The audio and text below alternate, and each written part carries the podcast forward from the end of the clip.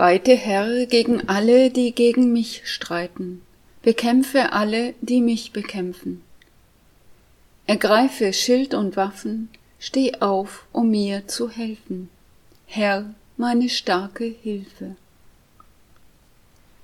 Dieser Text aus Psalm 35 ist der Eröffnungsruf der Tagesmesse vom Montag der Karwoche.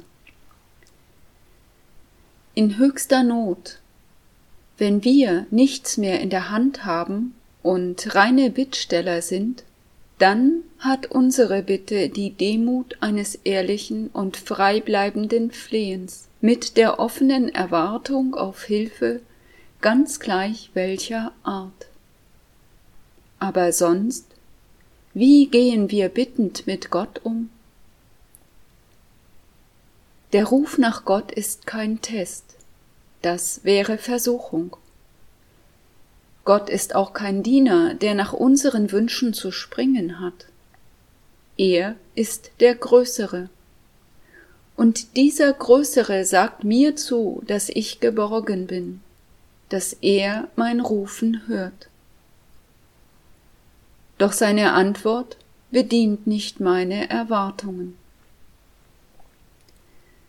In Jesaja 42, 1 bis 6 wird der Gottesknecht vorgestellt.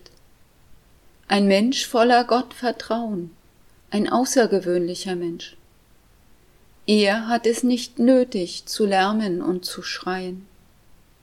Mit der natürlichen Autorität dessen, in dessen Namen er handelt, agiert er in Milde. Dieser Adel des Schweigens fällt auf. Später zeigt er sich als bedrängter und angefochtener, der jedoch im tiefsten Inneren weiß, wer er ist, welche Würde ihm von Gott her gegeben ist und wofür er steht, und der deshalb Ruhe ausstrahlt. Als man Jesus vor lauter Anklage nicht mehr zuhörte, schwieg er.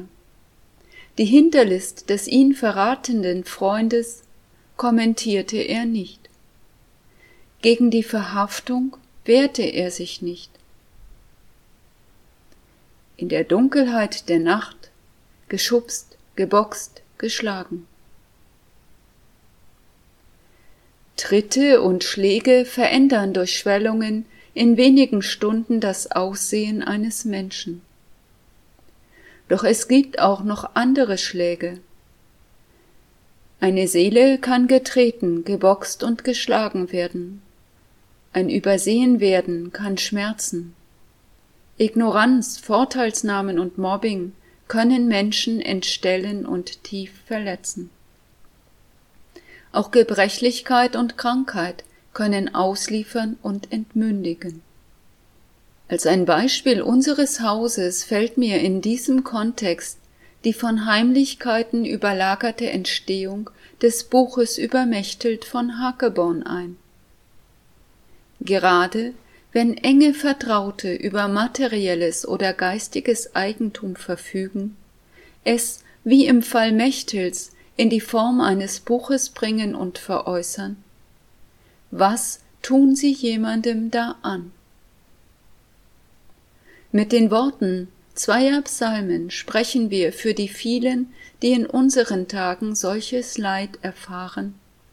Hilf mir, Herr mein Gott, schaffe mir Recht Gott und führe meine Sache.